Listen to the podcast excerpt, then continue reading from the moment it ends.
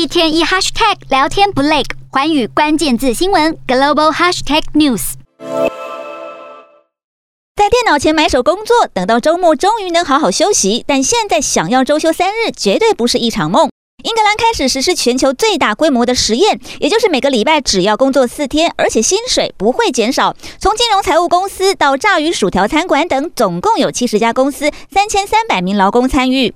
The idea is is to improve productivity while building stronger and healthier families by giving them more time at home. You know, you're a better worker, you're more efficient in your job, you're more effective, you know, you're more motivated in your job because you've had that rest. As we've all just enjoyed a four day bank holiday weekend, you know, we come back in on a Monday and we're better rested, we're going to perform better in our jobs and that.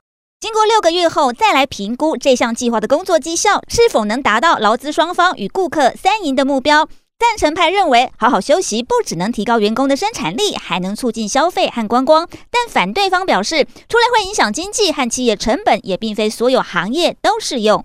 And if you're a doctor, a nurse, a bus driver, a train driver, scaffolder, you can't do four days a week and turn it into five. A lot of businesses, it simply won't work, and they won't sign up. 此外，西班牙和苏格兰今年也将加入这项实验。而参与英国试验的企业认为，当员工更快乐，企业表现也能更亮丽。